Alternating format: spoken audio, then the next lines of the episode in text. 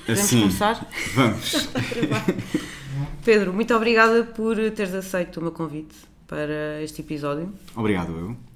Então, eu pedi para tu sugerires vários temas, ou um tema, e tu decidiste falar sobre a questão do clima, que é uma causa que, se por um lado tu tens conhecimento e é uma causa que te interessa, também já estiveste envolvido e estás envolvido. E gostava que explicasse aos ouvintes como é que o fazes e porque é que o fazes. Muito bem. Então, eu sugeri falarmos sobre clima, entre outros temas, porque vemos que é um assunto que está bastante na ordem do dia, por todas as razões, não só pela razão em si da crise climática, mas sobretudo eh, pelo tipo de ações que estão a ser empreendidas por ativistas climáticos e organizações ligadas ao ativismo climático, que, a meu ver, de uma forma infeliz, acabam por eh, focar a discussão em aspectos que não, não interessam tanto face ao, ao que referia primeiro, que é a verdade trágica da crise climática. Eu não sou climatólogo, devo logo dizer isso. Eh, os factos de que estou a par sobre a crise climática partem da minha experiência também de ter trabalhado numa organização não governamental que tinha um interesse especial neste tema por causa das relações com o desenvolvimento, ou seja, com o apoio que nós, eh, Portugal, União Europeia, damos a países eh, mais pobres eh, e que via uma ligação muito clara entre eh, a vulnerabilidade destes países que nós pretendemos ajudar a desenvolver-se com eh, a vulnerabilidade que sofrem face aos efeitos mais drásticos da crise climática, que nós não temos tanta consciência, talvez. E foi também a partir desse trabalho nesta organização, que se chama FEC, que também me comecei a envolver mais a nível individual nas, nas greves climáticas, já em 2018. Um, e pronto, e influenciou também toda a minha maneira de, de, viver, uh, no sentido em que, enfim, comecei a tomar opções de vida também mais coerentes com as exigências políticas que eu faço, sabendo que as opções individuais não vão salvar nada, são também um estímulo importante à minha participação política, para dentro, ou seja, para mim mesmo e para fora, acho eu, através do exemplo que, que tento dar. E isso muito falho, apesar de tudo. Sim, acabamos todos por, hum, por falhar um pouco, mas sem dúvida que fazer alguma coisa é melhor do que fazer nada. Embora haja muita tentação, e eu própria também a tenho, do género, porque é que eu estou a separar o lixo se hum, os grandes responsáveis pelas alterações climáticas, claro que são os seres humanos em conjunto, mas especialmente as grandes corporações, e até uma estatística bastante impressionante. Sim, é verdade o que dizes, ou seja, por um lado, diz-se que 91% das emissões de carbono provém da indústria fóssil, e na prática isto quer dizer que 100 empresas no mundo são responsáveis por mais de 70% das emissões de gases de efeito de estufa. Exato, e isso cria, um, por vezes, um desincentivo de não vou dar ao trabalho porque, no fundo, também não tem assim uh, tanto impacto. Uh, um aspecto que tu referiste é que, de facto, só, penso eu que só muito recentemente é que se começou a falar das, dos refugiados climáticos. Sim. Um, que, é, que, de facto, nós às vezes pensamos em pobreza e em refugiados e dificilmente associamos às alterações uh, climáticas. E nesse contexto, vou agora referir um artigo que tu escreveste para o jornal Sete Margens, que eu coloquei o link na, na descrição, e, e vou passar a citar o que tu disseste. Ninguém escapa das consequências deste colapso planetário que se está a desenrolar. Embora uma minoria esteja mais, mais protegida por viver em países com melhores infraestruturas ou menor vulnerabilidade. Mas a verdade é que nós já começamos a receber alguns fluxos migratórios de refugiados hum, climáticos. Portanto, uma coisa que parecia muito futurista, não é? Do género, um dia vamos receber milhões de pessoas de países menos favorecidos uh, devido às alterações climáticas, já está a acontecer. Tu consegues imaginar qual é que é a melhor forma de, de receber essas pessoas? Achas que, que, é, que é algo que deve ser feito de uma forma parecida como se recebe, por exemplo, os refugiados de guerra? Ou como é que, como é que achas que é a melhor forma de o fazer? Certo, então eu não sou jurista também, mas de, das leituras que fiz sobre este tema dos refugiados climáticos, o que uh, aprendi é que ainda não existe propriamente essa, essa categoria um, em termos jurídicos propriamente. Ou seja, uma pessoa não pode pedir uh, asilo com base em razões uh, decorrentes das alterações climáticas. Houve uma tentativa, se não me engano, uh, de, de uma pessoa que tentou pedir asilo à Austrália, que vinha de um país insular no Pacífico, mas acho que esse caso, enfim, não, não fez propriamente como se diz a sua jurisprudência, não é? Um, e, e, é uma questão que se tem de abrir, de facto, porque a verdade é que os fluxos migratórios no Mediterrâneo são cada vez mais intensos, uh, não só porque as pessoas fogem de regimes um, repressivos, existem perseguições políticas, enfim, existe também o que não está uh, totalmente uh, afastado da, da, crise climática. Existe também uma grande voracidade no consumo de recursos uh, como por exemplo o petróleo na Nigéria, uhum. que faz com que muitas pessoas sejam desalojadas. Ok? Portanto, é um problema da crise climática a montante, não a jusante. Um, mas, como dizíamos, também há pessoas que já fogem mesmo porque, uh, enfim, porque uh, a agricultura começa a ser afetada pela subida de, do nível da água do mar, que por sua vez torna as culturas mais um, menos férteis, não é? Uh, no fundo tem um, tem um papel lesivo na agricultura, de subsistência, uh, as secas também, e portanto nós temos de pensar de facto nisto. Uh, se, se, não estamos de facto a contribuir para aquilo de que de algum modo uh, julgamos que não estamos preparados, que é receber muitas pessoas. Portanto temos de trabalhar nestas duas áreas ao mesmo tempo, parece-me.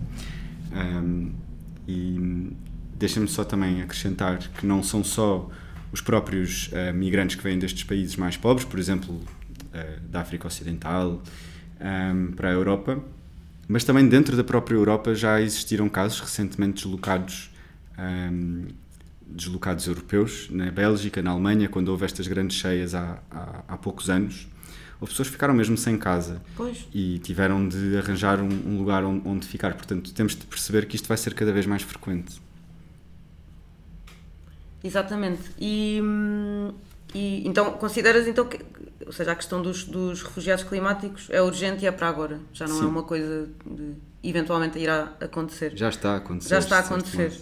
E ainda sobre o, o teu artigo e sobre a parte da, da responsabilidade das empresas um, e sobre também a atuação do governo, Tu escreves que parte da solução para a crise climática é o investimento em energia renovável, que penso que Portugal tem tido um, um bom papel nesse aspecto, pelo uhum. menos das últimas informações que tenho obtido, alteração dos sistemas de produção alimentar e, eventualmente, o decrescimento uh, económico dos países industrializados. Ora, uh, este crescimento também implica uh, menos produção e menos consumo, pelo menos isto foi o raciocínio que eu fiz, até porque é a produção em massas que permite os valores baixos, não é? Que nós adquirimos alguns produtos. Eu gostava de saber se achas que eu e tu, que somos da mesma geração, ainda vamos assistir a esta mudança de paradigma de precisamos de menos ou vamos habituar-nos a precisar de menos porque o mundo não aguenta, não é? Esta, esta escala. O que é que achas? Bem, o decrescimento é mesmo um tópico super. Uh, denso. Sim, denso, difícil, mas muito urgente. Ou seja, todos nós já vimos notícias uh, repetidas vezes de que se toda a gente consumisse como um português, ou como um suíço, ou como uhum. um americano, escolha o país ocidental que vos apetecer, uh, seriam precisas no mínimo mais duas terras, ou mais três terras. Portanto, há algo fundamentalmente errado com os nossos padrões de produção e consumo e que devem ser repensados de facto. Um, para uma uh, economia do mundo ocidental, para os decisores económicos, um, tem de se colocar de facto esta questão, que é como é que nós queremos, dizer, como é que nós queremos definir uh, o desenvolvimento da nossa economia? Através do aumento do produto interno bruto, simplesmente, do uhum. produto interno bruto per capita, ou há uma série de outros fatores que deveriam ser aqueles que definem o nosso desenvolvimento económico, como seja uh, indicadores relativos à educação, à saúde, uh, enfim, é tudo o que se refere a dar capacidades às pessoas para terem um mínimo de qualidade de vida que lhes permita depois então seguir os seus planos de vida. Não sou, uh, enfim, a única pessoa a pensar assim como é evidente, como estávamos a dizer, há todo um debate sobre isto e já não é propriamente, não é propriamente uma coisa, parece uma coisa recente, mas não é assim tão recente. Ou seja, há, há economistas como o Amartya Sen, um, que já nos anos 80 vinham falar sobre, sobre isto mesmo, sobre o que é, que é desenvolvimento, e hoje há outros, outros economistas muito interessantes, como uma, uma economista britânica que se chama Kate Roth, que hum, tem um livro sobre um modelo alternativo de economia que ela chama a economia donut. Uhum. E isto está relacionado precisamente com o que eu estava a dizer, ou seja, é um modelo que pretende um, pensar o desenvolvimento económico com base no mínimo de, de fundamentos sociais para uma para uma determinada economia, ou seja, dar, dar, dar as, os bens essenciais e para, para cada pessoa viver bem, sem ao mesmo tempo, um, como é que eu posso dizer isto, sem uh, ultrapassar os limites do planeta. Pronto. E depois isto, claro, vai ter implicações a nível individual, como tu dizias, e nós vamos ter de pensar de facto um, como, é que, como é que vamos viver. Mas parece-me que Sim. estas questões vão, vão se impor de certa maneira. Uh, nós podemos fazer escolhas uh, individuais, mas no fundo as decisões vão ter de ser, na verdade, uh, estruturais, ou seja, nós é que nos vamos ter de adaptar. Exato. Mas eu acho que pelo menos a nossa, a nossa geração e a dos mais novos é bastante consciente quanto ao tema, ou seja, eu acho que já é normal que seja tema, por exemplo, a fast fashion, uhum. de tentar comprar mais em segunda mão ou comprar menos, o desperdício alimentar, por exemplo, uhum. e acho que a nossa geração sim, mas a geração antiga, antiga não, a geração mais nova, acho que tem uma preocupação com o ambiente e se calhar isso é um debate nas escolas como nunca houve. Um, portanto, sim, penso que haja, que haja esse, esse esforço, mas concordo contigo, acho que vamos ser obrigados a fazê-lo e acho que acho que a maior parte das pessoas não, não, não está sequer preparada, nem eu, para, para o que aí vem, provavelmente.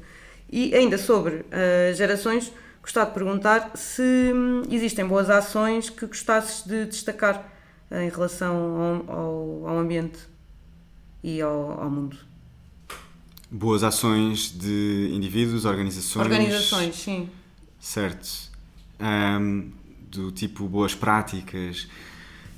Enfim, um, acho que o que tu referias é muito importante, ou seja, existe uma consciencialização muito maior hoje do que se calhar há 20 ou 30 anos relativamente aos padrões de consumo e de, e de produção. Não consigo exatamente identificar uh, onde é que onde é que está o ponto de partida desta mudança que estamos a assistir, que ainda é muito insuficiente. Uh, se são uh, propriamente as exigências dos consumidores que fazem com que as empresas mudem, ou se é mais uhum. a legislação, ou de onde é que parte esta, também estas novas um, medidas legislativas. Uh, por exemplo, a União Europeia tem um papel muito importante aqui, um, a tentar implementar medidas de economia circular, a uh, tentar que se acabe com o uso de automóveis movidos a combustível.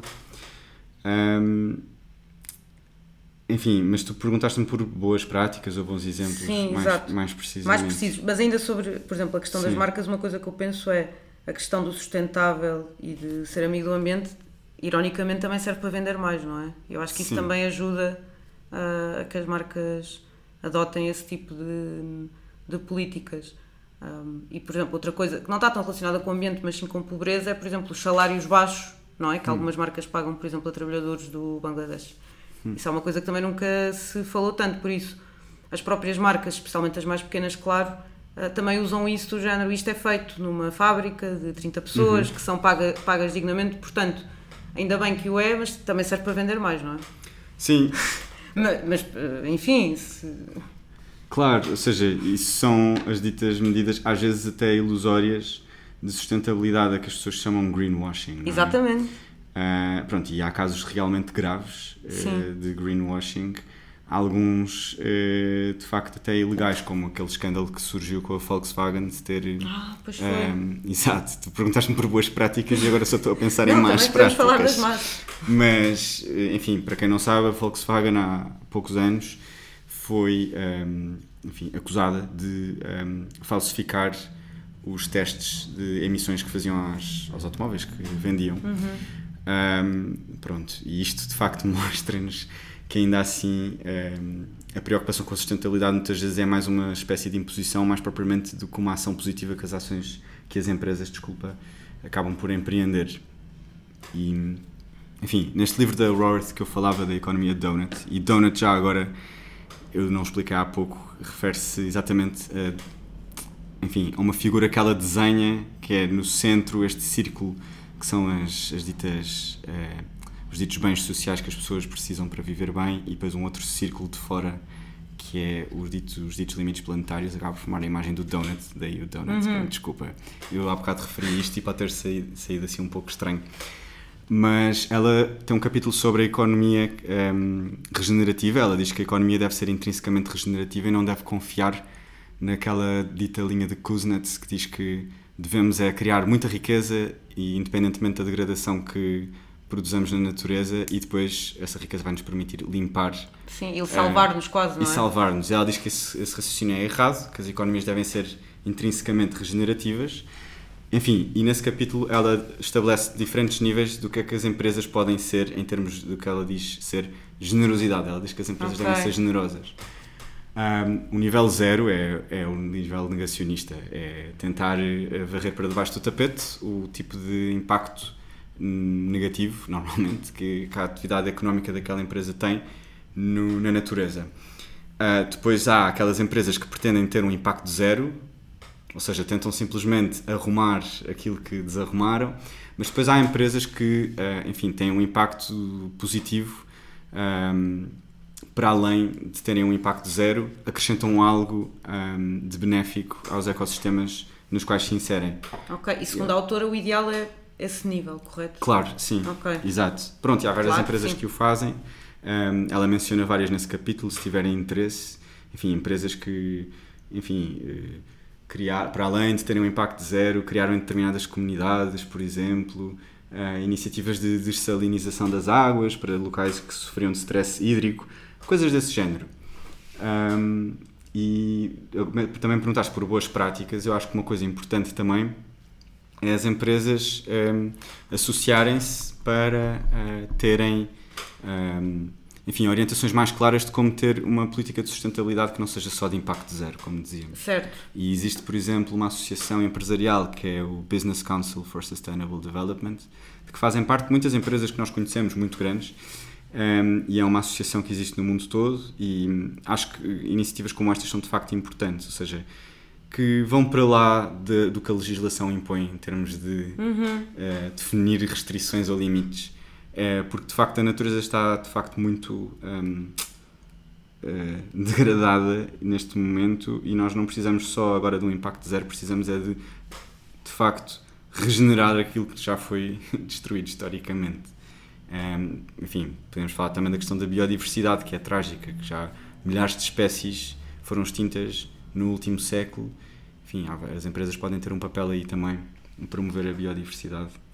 Um, mas não sei se querias que eu me referisse também a outras boas práticas para além de empresas. Ou... A parte das empresas uh, surpreendeu-me, porque de facto eu já tinha ouvido falar da, do nível do meio, não é? Que é o impacto zero, que é não uhum. fazes mal nem fazes bem. Sim. Aliás, tens, tens várias empresas que, que, que utilizam enfim, uh, técnicas e contratam associações para ajudarem a, a ser carbono zero, uhum. Carbo, neutral carbon, acho, Sim. acho que é assim que, que se diz. E que, por exemplo, também se associam com empresas que repõem ecossistemas e tentam salvar espécies animais, uhum. mas aí está, também já ouvi várias críticas a esse sistema e agora que explicaste o que é que é o ideal, já consigo perceber porquê. Porque de facto é Sim. é possível fazer mais, não para todas as empresas, não é? Uma mini startup se cá não consegue fazer, mas uma grande empresa com certeza que, que consegue. Por isso achei interessante. Mas se quiseres destacar uh, também ações de jovens, por exemplo, grupos de jovens, tu no teu artigo uhum. até dás um exemplo interessante de um Sim. grupo de jovens do Tribunal. Boa, exato. Então, estava a orientar muito, de facto, a conversa para, para o mundo empresarial e para o setor privado, mas é mesmo relevante uh, perceber que muitas destas. Ou seja, há pouco falávamos como as empresas veem a sua atividade económica restringida uh, pela legislação. Uh, e parece-nos de facto que é muito importante avançar neste campo também, porque se não houvesse essa legislação, eu não sei onde é que nós estaríamos hoje. Pois, um, tens toda a razão, sim, sim, sim, É uma coisa que se calhar nós já, já damos por garantido, desculpa, mas que não, não é certo que as empresas por si tomassem atitudes, não é? Exato.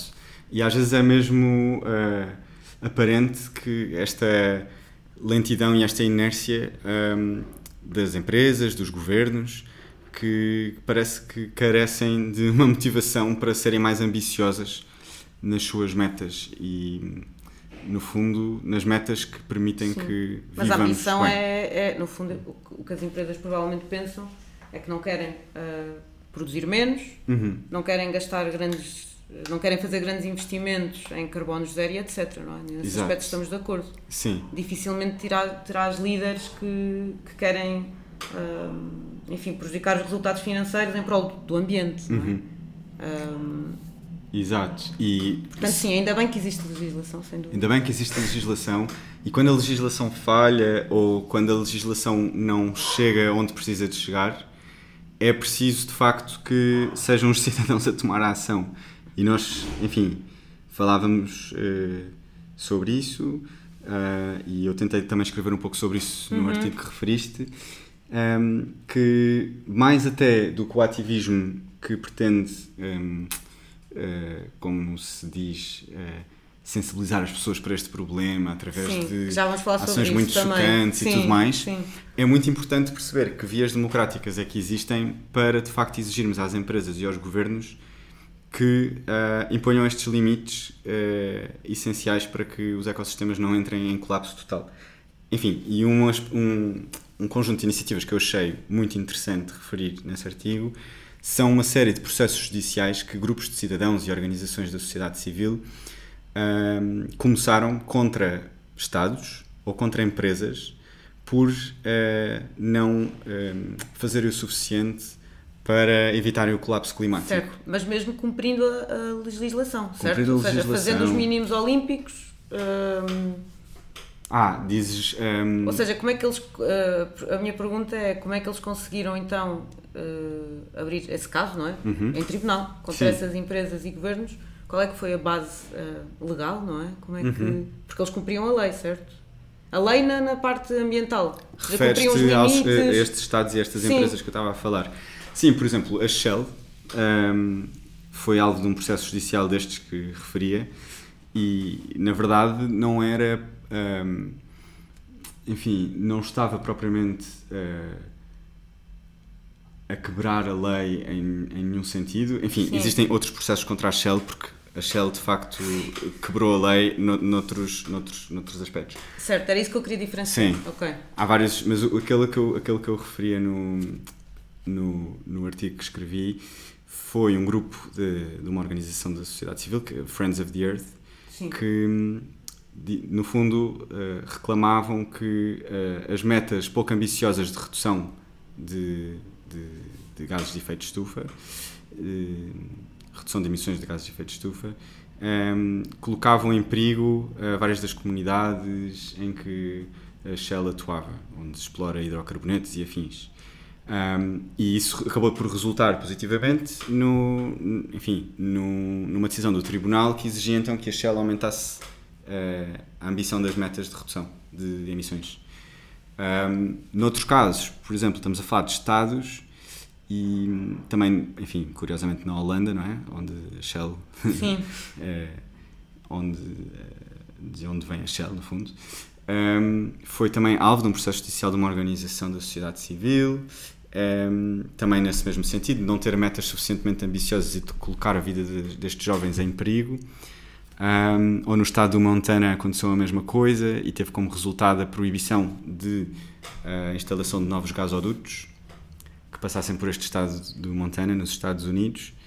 Um, portanto, estamos aqui a falar, ou seja, normalmente os fundamentos destes processos judiciais são a colocação em perigo ou a vulnerabilidade das populações de que estes Estados ou empresas são responsáveis de algum modo.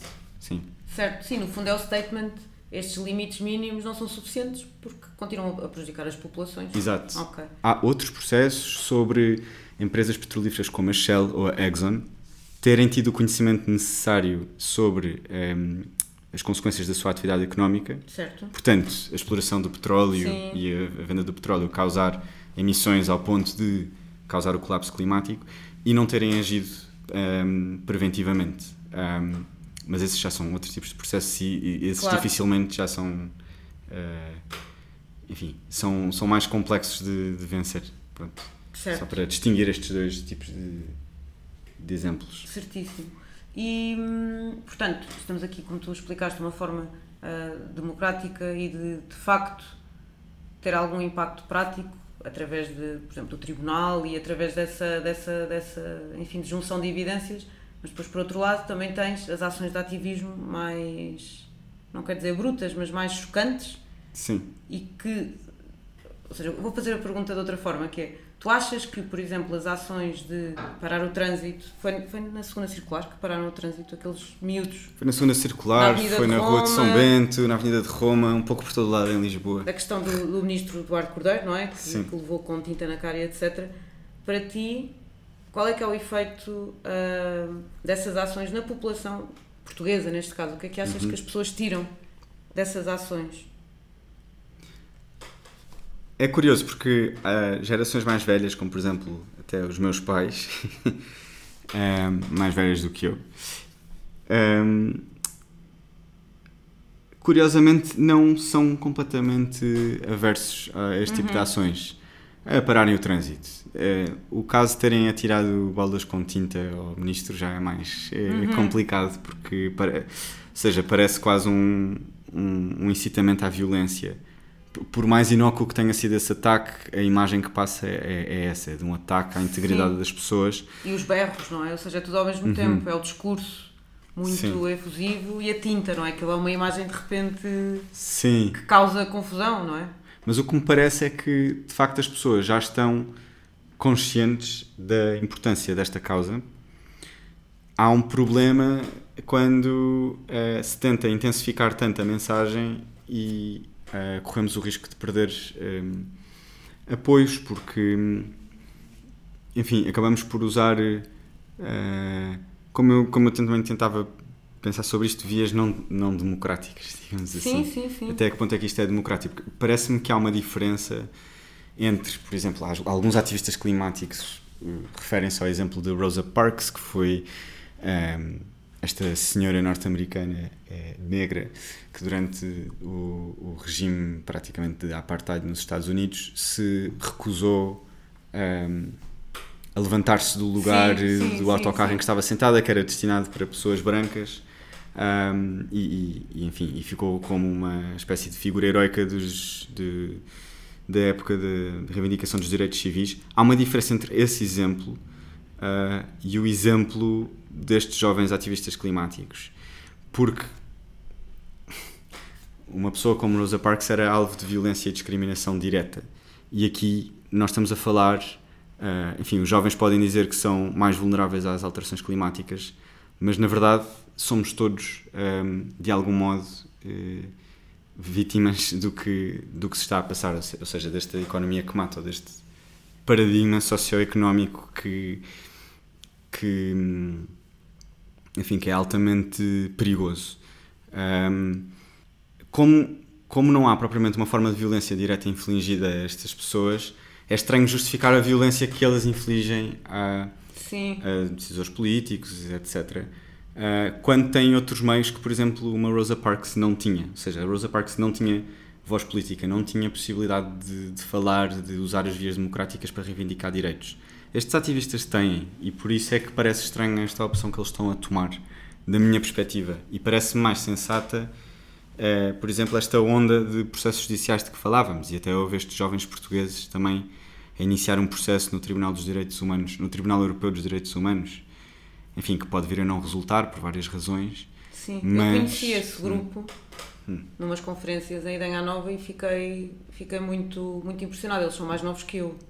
Sim, alguns deles tinham Eu- 8 anos Sim, sim. quando isto começou. Sim, quem fez Sim. a apresentação eram uns seis miúdos e um deles era Uhum. quase tinha idade para ser meu filho, completamente. Eu fiquei, até fiquei com vergonha porque eles relataram uma série de, de acontecimentos, populações infligidas, problemas, tudo e mais alguma coisa, e eu olhar para eles do género, ok, eu sabia que, que estávamos com um problema sério, mas não não nesta escala e não tão perto de mim e co- com, com, com- eu completamente alheia, admito.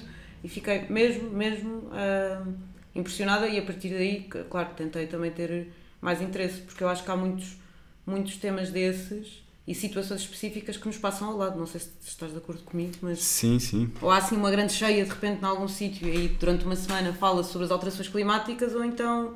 Quer dizer, houve uma altura também que se falava muito das baterias uhum. dos iPhones, por exemplo, daquelas minas horríveis de, de exploração de. Qual é que é o material? Lítio, uh, cobalto, sim. não tenho, sim. Mas depois parece às vezes que são coisas que acontecem, fala-se durante uma semana ou duas e depois, para a maior parte das pessoas, claro, uhum. uh, desaparece. Por isso, nesse sentido, até acho que, que, os ativistas de rua podem ser esse alarmezinho de ok, uh, estamos metidos inseridos. Mas, para muita hum. gente também é do género, porque é que me estão a prejudicar a mim, eu não tenho nada a ver com isto, eu quero só, só quero ir trabalhar e etc. Não é? Depois tens esse lado. Sim, o caso do, das crianças e dos jovens que referíamos é, é, enfim, é um caso bastante notável, até porque muitos deles foram vítimas dos incêndios terríveis de 2017 uhum. na zona de Leiria. Um, e portanto há ali mesmo uma mensagem muito clara de olhem, nós estamos de facto a sofrer com, com o impacto das alterações climáticas. E estes incêndios, não há dúvida de que podem, podem não ser uma causa exclusivamente das alterações sim, climáticas, mas este, esta crise climática agrava as proporções, não é? E, e é isso. Eu penso que. Não sei, tenho dúvidas quanto. Um, quase ninguém falou destes, destas crianças e jovens, ou poucas pessoas falaram e falam muito mais do, das irritações Sim. que surgem de separar o trânsito e tudo mais. E diz-se que. Era, exato, é o que eu estava a dizer, queria mais se calhar o efeito de irritação e estes putos chatos uhum. e, e não sabem. Bem, se calhar nem os miúdos sabem que podem ter essa, essa presença e esses métodos mais democráticos. O que é que tu achas? Achas que eles sabem que. Sa acho que sabem e Espero que recusam. Que recusam. Uh... Ah, ou seja, achas que é uma escolha uh, consciente de isto, só a violência é que, Acho que, são irá muito... fazer a diferença? Já falei com alguns desses ativistas ah. e eles são muito descrentes nas vias democráticas. Eles, e nas instituições. Eu, eu estou a dizer eles, mas estou a pensar em uma ou duas pessoas com quem Sim. conversei que estão associadas ao Climáximo, por exemplo, Sim. que é este movimento que tem organizado a maior parte destas manifestações mais polémicas.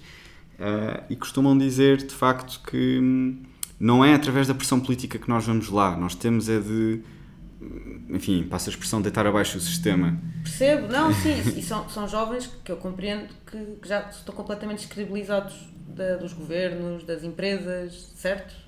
Completamente, sim. Eu acho que passa um bocadinho por aí, mas, mas acho que também à medida que os anos forem passando eles vão perceber que parar o trânsito e, e atirar tinta a ministros se calhar não, não terá o mesmo efeito do que entrares em processos legais, juntares-te em instituições e tentares de facto fazer a, a, diferença. É, o efeito que tem é que, dizem eles, uh, pelo menos, dizem eles e muitas pessoas, pelo menos põem as pessoas a falar do tema, mas eu às tantas não sei se as pessoas estão-se a focar no tema Exatamente. para o qual querem alertar, mas para os meios com que estão a protestar. Exatamente. Também importa referir que o ano passado vários grupos de ativismo radical ambientalista ou climático no Reino Unido, por exemplo, decidiram interromper as atividades porque perceberam que estavam a perder apoiantes. E é mesmo muito importante que isto não aconteça. É importante que as pessoas se unam à volta de uma causa que é comum e que não descredibilizem o movimento e, sobretudo, que tenham uma maneira um, de pensar em alternativas para o sistema que temos atualmente. Isso é de facto interessante. Aliás, agora estou-me a lembrar também que quando eu assisti àqueles, ao, tal, ao tal grupo de miúdos que nós falámos há pouco, que havia um miúdo tinha idade para, para ser meu filho, estava lá um senhor que tinha pertencido à Greenpeace e que tinha dito, por favor, não vão pelo modo revolucionário porque isso nunca, nunca vai funcionar. Eu até fiquei assim meio, uau. Um, portanto, foi um bom, um, bom, um bom confronto de ideias. Olha, acho que para não estar a tornar isto demasiado denso, se cá podemos ficar por aqui, acho que já acabámos os nossos temas, certo? Penso que sim, acho que, ou seja, Quer dizer, há muito mais coisas há para muito dizer. Mais para falar, claro. Este tema não se esgota e é muito urgente, portanto, não deixem cair este tema. E não se foquem nas coisas erradas. Uh, Concentrem-se na parte mais difícil de aceitar, que é, desculpem acabar neste tom trágico, mas que estamos mesmo a, a sofrer um colapso climático e que temos de encontrar rapidamente alternativas ao nosso modelo económico para podermos todos uh, sobreviver e, sobretudo, proteger as pessoas mais vulneráveis. Sim, acho que não foste nada trágico e até deste uma, uma, boa, uma boa mensagem que é, é possível fazer a diferença para além da reciclagem, mas o nível abaixo de ir para a rua a tirar a tinta. Sim. Eu acho isso essencial.